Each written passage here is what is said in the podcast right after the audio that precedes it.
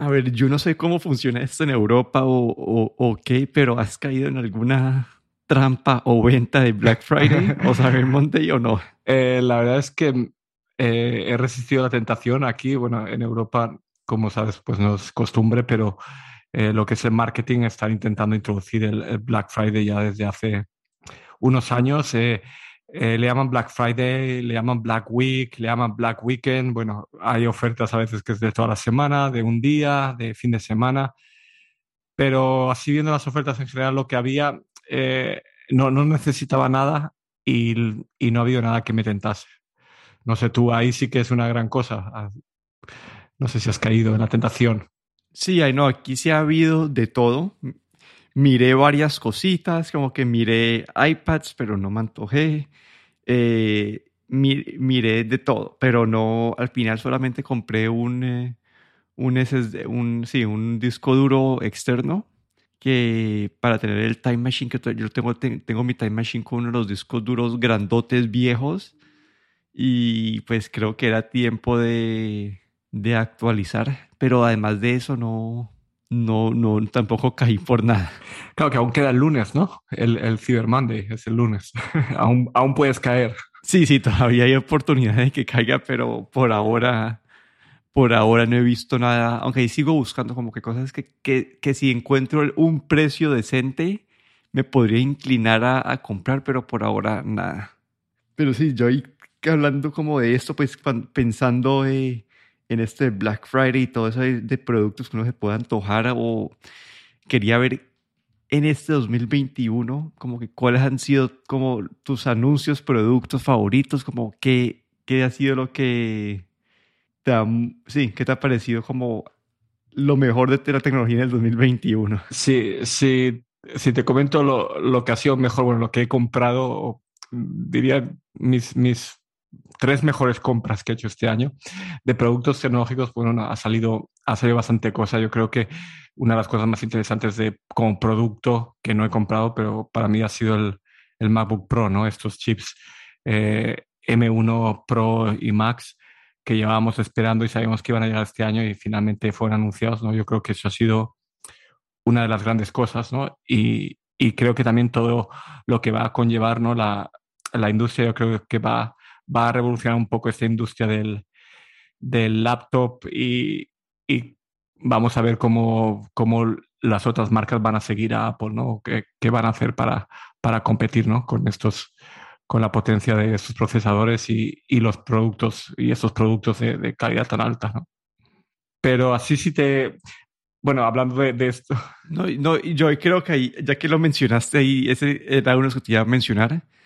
Eh, los MacBooks nuevos, como creo que en como a cuánto listo. Yo sé que acá estuvimos una pelea cuando, cuando, cuando anunciamos esto, pero creo que como producto y, y como, no sé cómo decirlo, como, como evento dentro de Apple y lo que significaba este producto, creo que ha sido de los más importantes del año, porque uno muestra que Apple volvió a pensar primero en la utilidad más que en, en el como en, en el diseño, del, pues, en la apariencia del producto y le ha dado todo lo que estaban pidiendo los, los, sí, los pros que usan productos de Apple, les dieron todo.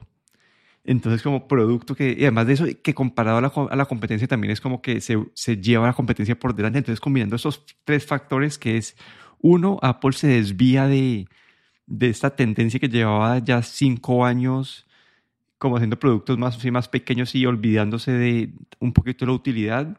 Dos, que le han dado todo a, los, a, los, a los pros, a lo que piden los pros. Y tres, que se lleva la competencia por delante, como que esto hace que para mí haya sido los productos más importantes de todo el año.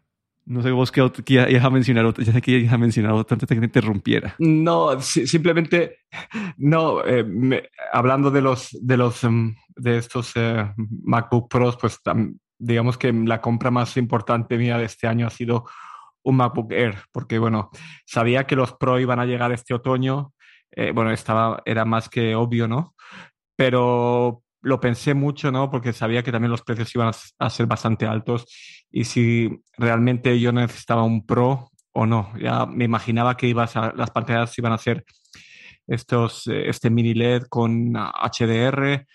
Eh, suponía que el procesador iba a ser gráfica mucho más potente, pero realmente, pensándolo bien, pues eh, el MacBook Air ya era suficiente y no, quería, no tenía ganas de invertir otra vez en un MacBook Pro como hice unos años atrás, que luego realmente no iba a sacar partido y no, no es una herramienta, digamos, de trabajo mía. Entonces, pues decidí ir por un MacBook Air con chip M1 y eso sí, le aumenté la, los, la memoria a 16 gigas y con 512 de gigas de, disco duro.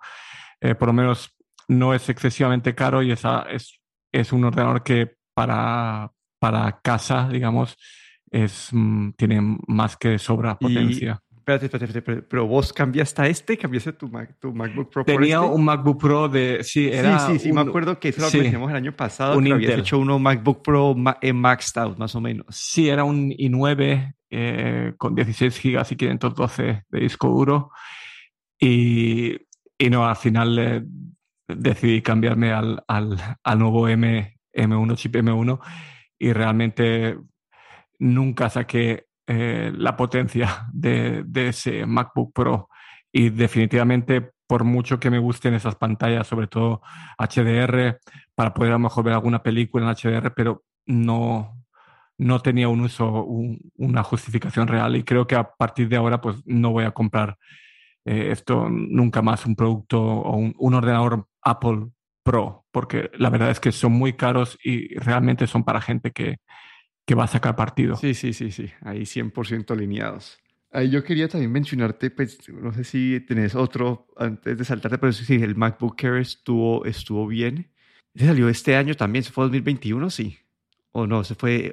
no, es, el MacBook Air, eh, otoño todavía del 2020, sí.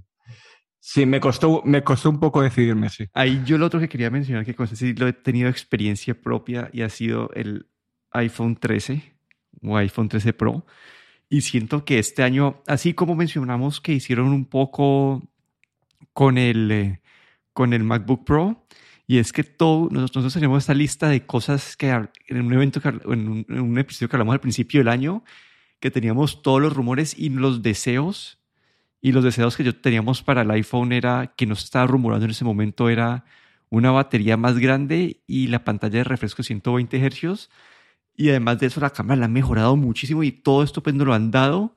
Entonces siento que una vez, una vez más el iPhone 3 este año está como a la altura de la competencia porque en años anteriores como habían áreas en donde no, pues no, no le peleaba del todo, pero una vez más está ya como igual o mejor que la competencia en casi que todos los aspectos y creo que es de las mejores, pues de los, sí, me yo como con mi cambio estoy muy contento, la batería me dura bastante, las, las cámaras son muy buenas, como que ahorita las fotos de noche son increíbles, hasta que mi hermano, mi hermano tiene creo que uno, un 12 Pro, y comparado con el 12 Pro las fotos también de noche cambian un resto.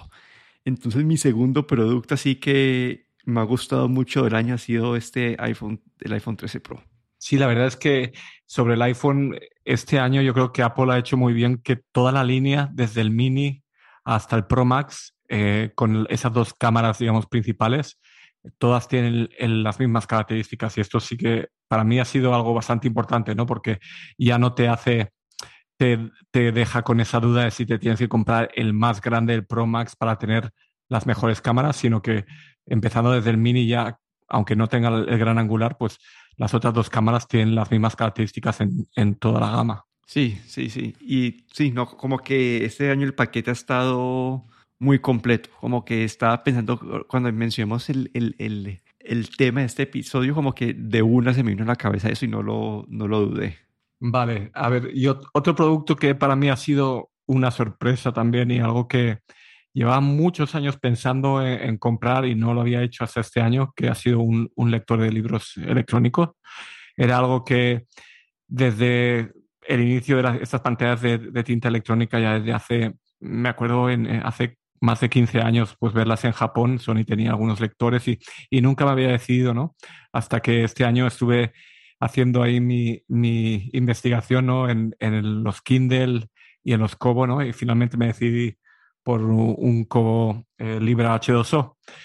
Y la verdad es que no me arrepiento, ¿no? El, el tener un dispositivo que solo sea para leer libros, que no tiene ninguna, no tienes ninguna otra distracción, ¿no? Que está dedicado con una pantalla eh, de, de tinta electrónica que eh, no molesta para nada la vista, pues me pareció, bueno, me pareció una buena idea y la verdad es que no me arrepiento para nada. Lo único que me arrepiento y es que eh, lo, compré en agosto y justamente el mes pasado, en octubre, pues eh, tanto Kobo como Kindle, Amazon Kindle, pues han anunciado eh, sus nuevas actualizaciones. Tenemos el Kindle Paperwhite, el nuevo Kindle Paperwhite que, que anunciaron también en octubre con una pantalla, creo que ahora son de 6.9 pulgadas, creo que es, aumentaron casi una pulgada desde del Paperwhite anterior, con bueno, una nueva las pantallas de, tinta electrónica que van evolucionando poquito a poco, pero bueno, eh, probablemente eh, pues todas estas pantallas de este año son un poquito más avanzadas, un poquito más rápidas, porque las pantallas de tinta electrónica suelen ser un poco lentas. Y añadieron una cosa que todo el mundo estaba criticando de estos lectores de tinta electrónica y es la carga por USB-C, que hasta ahora pues eh, todos cargaban todavía con el micro, micro USB. Y también a la vez eh, Kobo pues, anunció también sus dos nuevos eh, lectores de, de, tinta electrónica. Uno fue el Libra 2, el sucesor al que yo me había comprado, eh, de 7 pulgadas, con nuevas pantallas también y carga por USB-C. Y luego anunciaron la continuación de, del modelo que tenían de 8 pulgadas que ahora se llama Sage o Sage, Sage, y bueno, que también incluye puerto de carga USB-C, nuevas pantallas y lo que incluye también este Sage es el eh, pantalla em, no solo táctil, que lo tienen todos, sino que también se puede utilizar con un lápiz de lápiz electrónico y puedes bueno, utilizarlo para tomar notas y, eh, en los libros que estás leyendo o en, en archivos PDF que puedas leer, subrayar, anotar. Y la verdad es que Sí, ahí ha habido una actualización de todos estos dispositivos de tinta electrónica este octubre que llevaban ya como un par de años sin ninguna actualización. Y bueno, esto ha sido uno, uno de mis descubrimientos de este año. Sí, yo, ahí como lo mencionamos, sí he visto que la gente está muy contenta con los Kindle nuevos. Sí he escuchado los reviews, pero como lo mencionamos en el episodio, no, no, es, no es algo que, que sea para, para mi uso, sí, como yo uso estos dispositivos. Y vos tenés un, tercero, mientras que a mí se me ocurre... A ver, el, el tercero para mí ha sido el, eh, un teclado, parece, bueno, algo que no, es, no parece muy, muy novedoso, pero bueno, eh, Logitech eh, sacó, tenía un, un, bueno, el teclado que llaman ellos MX Keys, que llevaba ya creo que un par de años en el mercado, es un teclado, digamos, bastante profesional, retroiluminado, con Em, Bluetooth también tienen soporte para su propio eh, interfase wireless. Eh, puedes eh, sincronizar hasta tres dispositivos a la vez, así es que lo puedes utilizar pues, si tienes con tu ordenador del trabajo, ordenador personal y iPad, por ejemplo.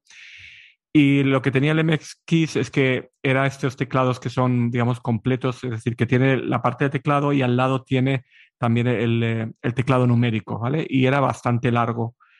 Y para, bueno, yo tengo un escritorio pequeño en casa y, y esta parte adicional hace también que el ratón tenga que estar más alejado y es un poco incómodo para la muñeca también, o, para mi gusto es un poco incómodo para la muñeca y cuando estás pues eh, ocho horas delante del ordenador todos los días, pues eh, la verdad es que hace una diferencia. Y no había encontrado todavía el teclado ideal, ¿no? Y justamente también el mes pasado creo que fue hace uno o dos meses, Logitech anunció el MX Keys Mini, que básicamente era una versión de este MX Keys, pero quitándole la parte de teclado numérico. Entonces, básicamente el, tamaño se redujo, tiene todas las mismas cosas que puedes, eh, puedes conectar a tres dispositivos y cambiar fácilmente con, con tres teclas que tienes. Eh, tiene, bueno, eh, un teclado muy bueno, el feedback para, bueno, para escribir. Eh, un teclado no es mecánico, pero bueno, es, es muy bueno y la verdad es que tiene carga batería por carga por USB-C, que si utilizas la retroiluminación pues dura un poco menos, pero si no la utilizas puedes durarte hasta seis meses. Y bueno, esto ha sido, em, digamos, mi otra compra del año, ¿no? Que junto con un rato que ya tenía, tengo también el, el eh, Logitech MX Master 3, pues básicamente tengo ahora la configuración ideal para mi escritorio. Sí, ahí yo, yo con los teclados y los mouse tengo, he comprado como 10 años como que el, mismo producto.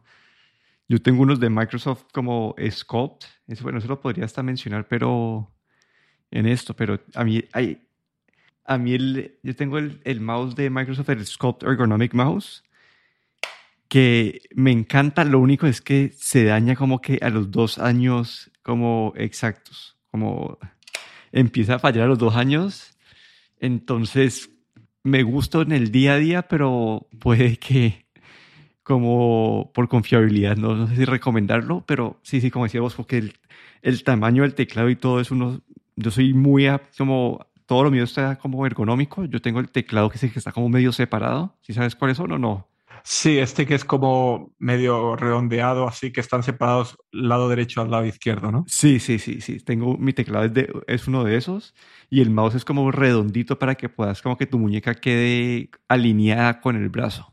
Sí, no, yo hay de decirte que intenté, de hecho compré un Logitech que también tiene una versión ergonómica de teclado y lo tuve que devolver porque eh, no podía acostumbrarme. Supongo que una vez te acostumbras debe ser eh, mejor, pero para mí no, no pude y, tuve que devolverlo. Sí, y ahí mi problema es que yo desde que tengo como que mi primer computador, yo heredé como el, el, teclado de mi hermano, que era uno de esos así separados, entonces llevo escribiendo desde que tengo cinco o seis años eh, en el separado, entonces a mí me cuesta más trabajo en los otros porque toca poner las muñecas como mucho más, más rectas, eso se te, te deja poner como que las, las muñecas en, en, una posición más natural, pero sí, como que a mí esta línea de Microsoft de teclado y de mouse sí, sí me encantan. Pero ahí estaba pensando en qué producto del 2021 me pareció bueno y creo que ayer estuve en un, en un Best Buy ahí viendo productos tecnológicos y vi el Samsung Galaxy Z Flip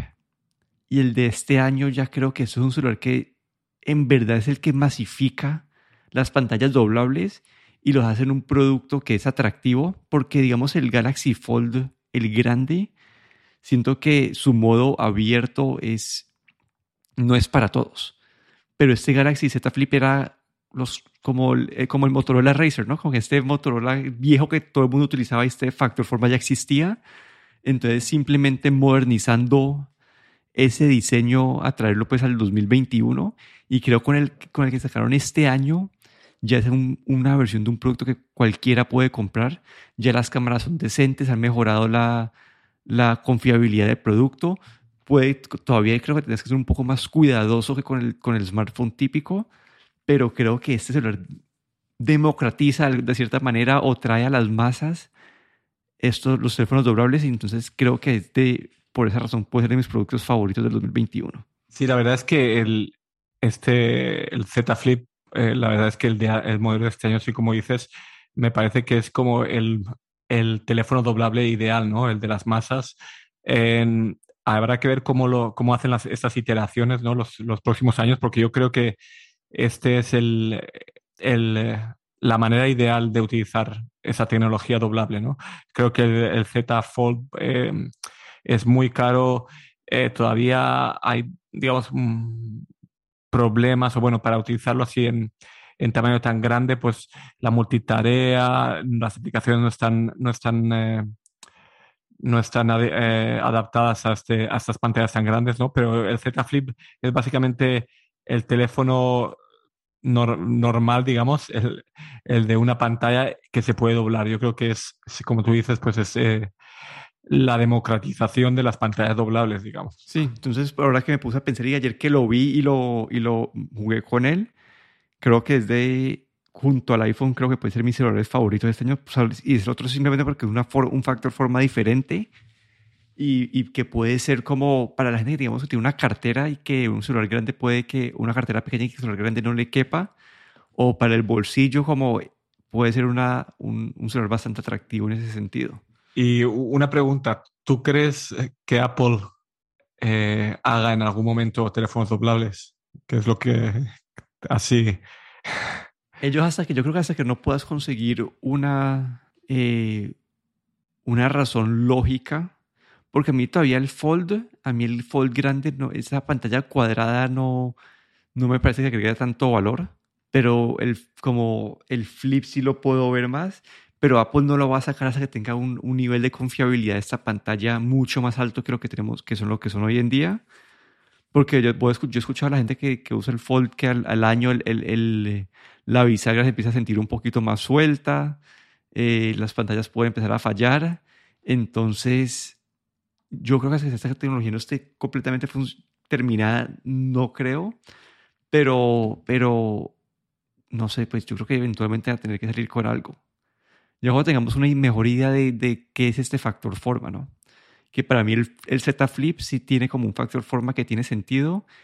El Fold y estos todavía están como encontrando cuál es ese, ese modelo ideal. Sí, yo, como dices tú, yo creo que Apple, pues, hasta que no encuentre una, yo creo, una experiencia de usuario, digamos, perfecta o a su nivel para ese tipo de pantallas, pues obviamente no lo va, no va a sacar ningún teléfono doblable.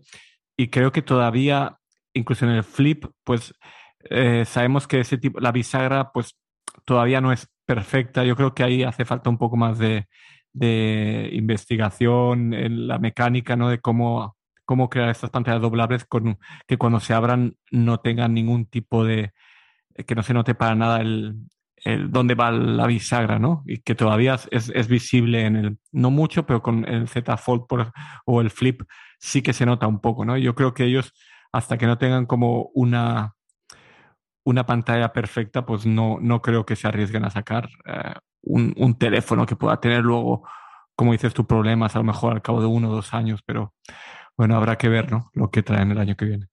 Pero bueno, ese ha sido nuestro episodio por hoy. Aquí me despido, Daniel Rosoro, en Twitter en arroba de Y aquí Guillermo Ferrero en Twitter arroba gachetero.